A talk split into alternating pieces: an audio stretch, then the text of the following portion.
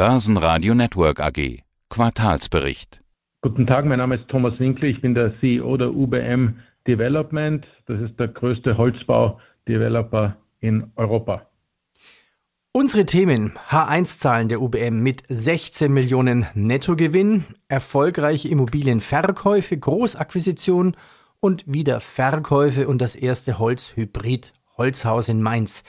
Wir haben einen Überblick bekommen. Die Analysten Bernd Maurer und Oliver Simkovic von der Raiffeisen schreiben, geringeres Transaktionsvolumen zeigen Effekte auf das Ergebnis der UBM Development. Das EBT Ausblick für das Geschäftsjahr 22 in Höhe von 38 bis 42 Millionen Euro liegt unter den Vorjahren und den Markterwartungen. Da dachte ich mir, naja, das sind ja Entwicklungsprojekte. Wie soll das gehen? Was erwarten die Analysten?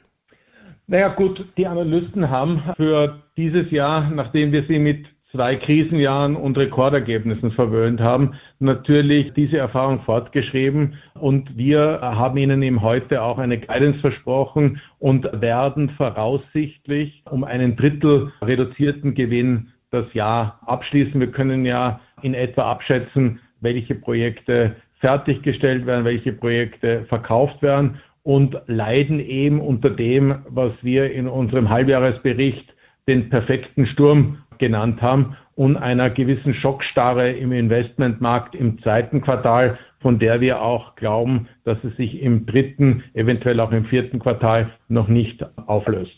Warum gibt es diese Schockstarre? Gibt es immer noch einen Verkäufermarkt oder dreht sich das langsam zum Käufermarkt? Nein, wie Sie es bereits in Ihrer Frage implizieren, ist es eindeutig, es ist im Moment lustigerweise weder ein Verkäufer noch ein Käufermarkt, weil beide eigentlich so eine Abwarten- und Teetrinken-Strategie eingenommen haben. Was feststeht, ist, dass Käufer höhere Renditen erwarten und damit Verkäufer mit niedrigeren Kaufpreisen zufrieden sein müssten. Und das führt eben dazu, dass wir beispielsweise im zweiten Quartal im Münchner Büromarkt einen Einbruch des Transaktionsvolumens von 90, 90 Prozent hatten, hängt mit der allgemeinen wirtschaftlichen Verunsicherung, die wir im Moment gerade sehen, zusammen. 90 Prozent, das ist schon eine gigantische Zahl. Abwarten und Tee trinken, es klingt so ein bisschen wie Schach. Wer zuerst den ersten Zug macht, der hat vielleicht verloren und der zweite Zug ist der bessere.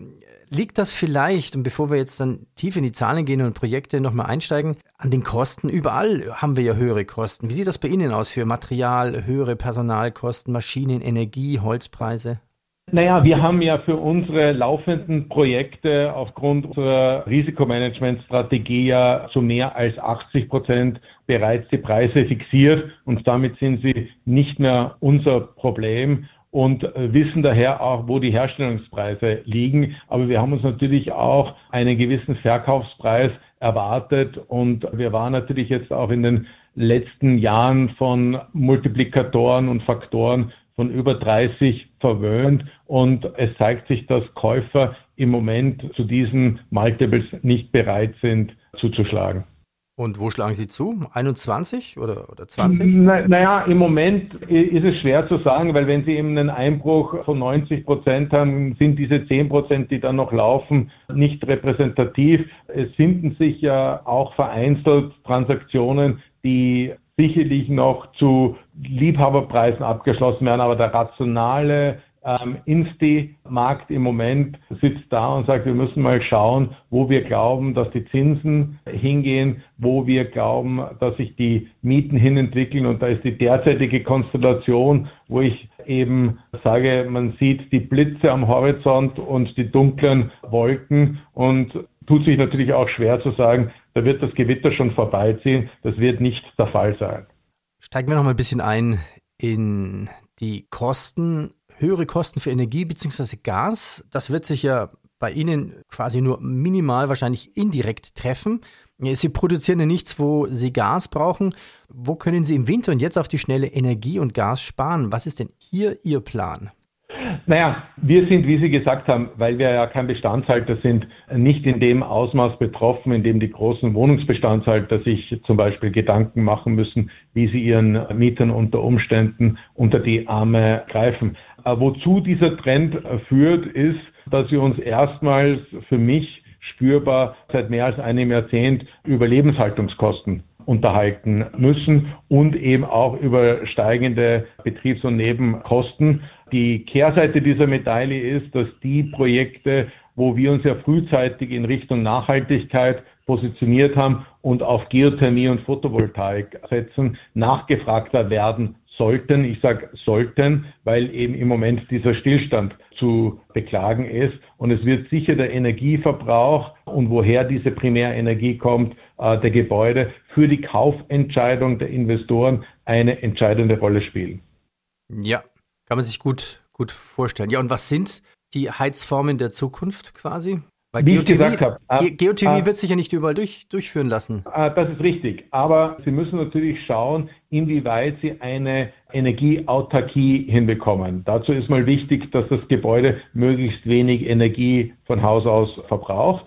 Ja, das ist jetzt einerseits die Art und Weise, wie Sie das Gebäude herstellen, auf der anderen Seite auch, wie smart Sie das Gebäude ausstatten. Und das ist ja ein Trend, der schon längere Zeit da ist, aber jetzt forciert wird, wenn man eben weiß, dass, was weiß ich, in einer Arztpraxis an einem Mittwochnachmittag kein Betrieb ist, wird dort auch die Kühlung im Sommer und die Heizung im Winter Mittwochvormittags äh, zeitgerecht bereits runtergefahren. Und das hat einen wesentlichen positiven Einfluss. Und wir, wir haben in der Vergangenheit von relativ kleinen Beträgen gesprochen. Hängt natürlich jetzt auch wieder in Relation zur Miete ab, wo Sie die sehen, aber von 5, 6 Euro. Wir sprechen aber heute von Beträgen, die jenseits der 10 Euro liegen und da macht das schon einen Unterschied. Ja. Thema Development. Lassen Sie uns da ein bisschen einsteigen. CRIMO und UBMs Großakquisition in Mainz, also der Zollhafen, im ersten Quartal, konnte auch schon im zweiten Quartal an ein Family Office wieder verkauft werden. Das Wohn- und Büroprojekt Kaufmannshof heißt es quasi. Es wurde für knapp 48,5 Millionen verkauft. Ja, Development, das ist ein schönes Beispiel, um Ihre Geschäfte nochmal genauer zu verstehen für die Aktionäre und die Zuhörer oder die zukünftigen Aktionäre. In welchem Zustand kaufen Sie eine Immobilie? Was muss da gegeben sein? Wie entwickeln Sie das? Also, wir sind eben ein Pure Play Developer, wie man das so schön neudeutsch nennt. Das heißt, wir entwickeln eine Immobilie und verkaufen sie dann. Wir entwickeln sie nicht, um sie im Bestand zu haben. Im Konkreten hat es im Zollhafen Mainz so ausgesehen, dass die Zollhafen Mainz ausgeschrieben hat, eine ganze Reihe von Baufeldern und wir jetzt einerseits mit der CA Immo gemeinsam den Kaufmannshof entwickelt haben und ihn kurz vor Fertigstellung, der wird jetzt im dritten Quartal noch fertiggestellt, äh, an ein Family Office weiterverkaufen konnten, trotz dieser gewissen Schockstarre im Immobilienmarkt. Wir haben aber dort auch vier Baufelder erworben, die jetzt äh, quasi noch nackte Wiese sind, aber schon gewidmet sind und planen dort, da gab es auch schon einen Architekturwettbewerb, das erste Holzhybrid-Hochhaus in Mainz und das wird auch dann das höchste Haus in Mainz sein, hier an die Hafenspitze zu stellen. Wir nennen es deshalb auch Timber Peak. Das heißt, wir haben eine Idee, was dorthin kommen soll. Ein Bürogebäude mit über 9000 Quadratmeter Bruttogeschossfläche, überlegen uns, wie das möglichst nachhaltig ausschaut, sodass dieses Investment eben auch seinen Bestand äh, für die Zukunft hat und entwickeln es deshalb in Holz ähm, und machen uns dann auch noch Gedanken über die Optik, indem wir einen Architekturwettbewerb ausschreiben. Und für diejenigen, die auf Social Media aktiv sind, die können sich das auf unserer LinkedIn-Seite auch schon visualisiert anschauen, setzen das dann in die Tat äh, um. Was heißt das? Wir werden voraussichtlich Ende 2023 dann soweit mit der Detailplanung sein, dass wir auch in die Bauphase eintreten können. Ja, sie nennen es Green Smart and More. 40 Meter hoch, 12 Stockwerke, Holz-Hybrid-Hochhaus. Also wie viel Holz steckt da drin? Das könnte ich mir als Green vorstellen, als einen Part von Green. Aber was ist das Smart und das More in diesem Projekt? Ja, also das ist eben auch ein Bürogebäude. Das heißt, das wird die ganze Smartifizierung auch erhalten, die ich vorhin schon beschrieben habe. Das heißt, Eine Sensorik wird dort auch vorgesehen und eingebaut, die eben feststellen kann, mit welchen Mustern das Gebäude belegt wird, äh, wenn es mehrere Mieter sind. Und wir sind ja noch nicht nachdem wir es noch nicht mal begonnen zu bauen haben, noch nicht so weit sagen zu können, sind es mehrere Mieter, ist es dann ein Großmieter, aber der entwickelt gewisse Belegungsformen und auf Basis dieser Belegungsformen der Sensorik, die sie haben, entwickeln sie auch ein Konzept, wie die Belüftung, die im Übrigen den meisten Energieverbrauch darstellt in einem Gebäude, noch mehr als Heizen und Kühlen äh, am besten gesteuert wird, ob dieses Gebäude regelmäßig am Wochenende dann leer steht oder auch gebraucht wird und wird so eben auch optimal den Energieverbrauch äh, aussteuern. Und das More ist einerseits die Geschichte, die wir erzählen. Wir haben jetzt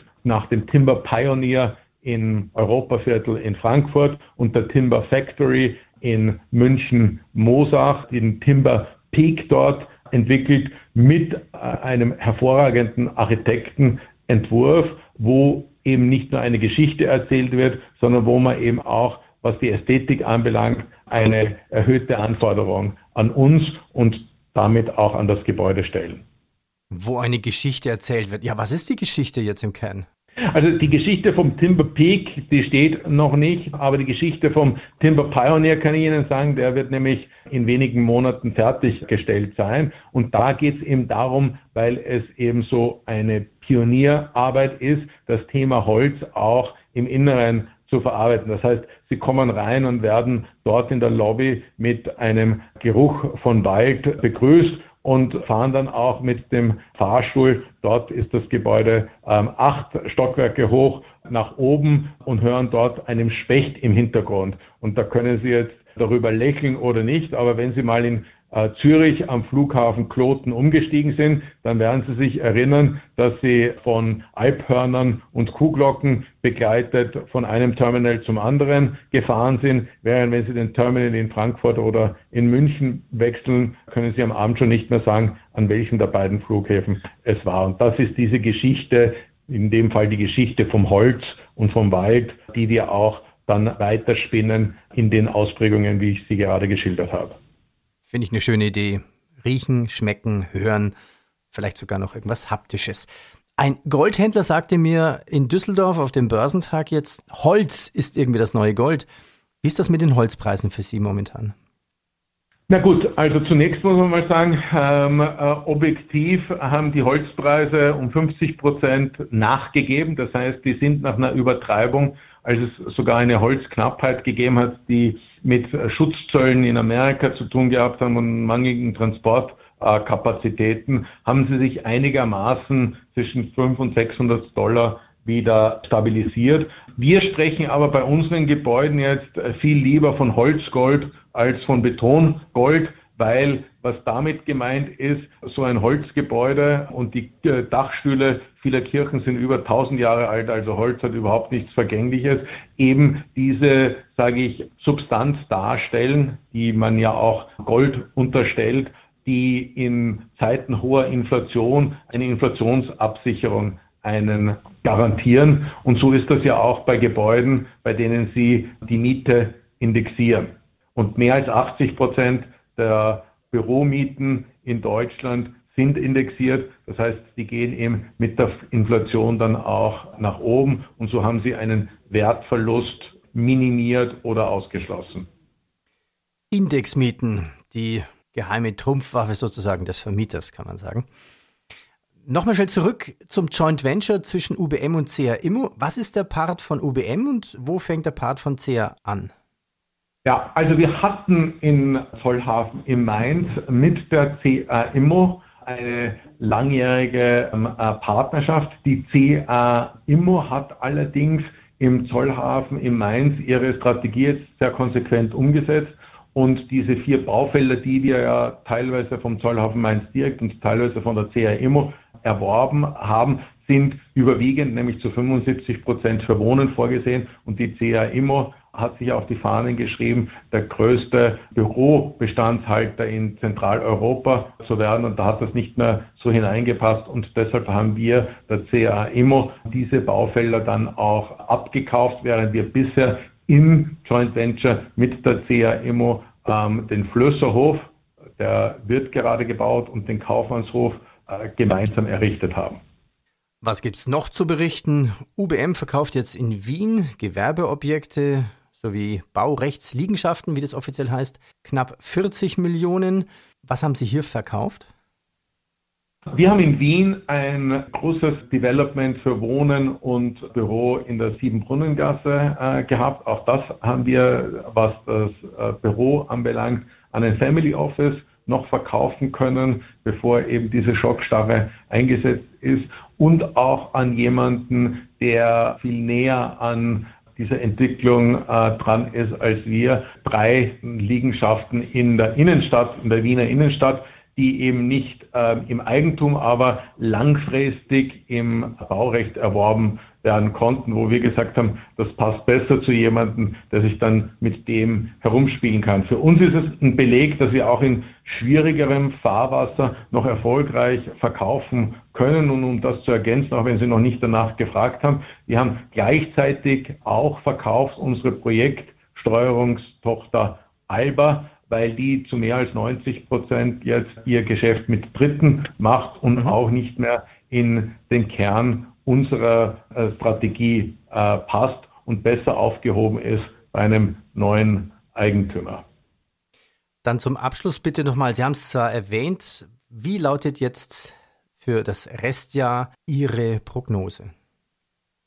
Also wir geben eine operative Guidance von 38 bis 42 Millionen Vorsteuergewinn an. Wenn Sie die Mitte nehmen, wären Sie bei 40 Millionen und wenn Sie sich die letzten beiden Jahre anschauen, ist die entsprechende Zahl 60 Millionen. Wie gesagt, das ist ein Drittel weniger, aber, und so interpretiere ich auch einen mehr oder weniger stabilen Börsenkursverlauf am heutigen äh, Tag, ist es immer noch eine gute Prognose, wenn man sich direkte Wettbewerber äh, ansieht, die einerseits ihre Ergebnisprognose für das Jahr halbiert haben oder für ihr reines Development-Geschäft aufgrund der hohen Baukosten, gegen die sie sich offensichtlich nicht abgesichert haben, sogar einen Verlust ausweisen mussten. Also 38 bis 42 Millionen EBT für das Jahr 2022 ist die Prognose, die wir heute dem Markt an die Hand gegeben haben.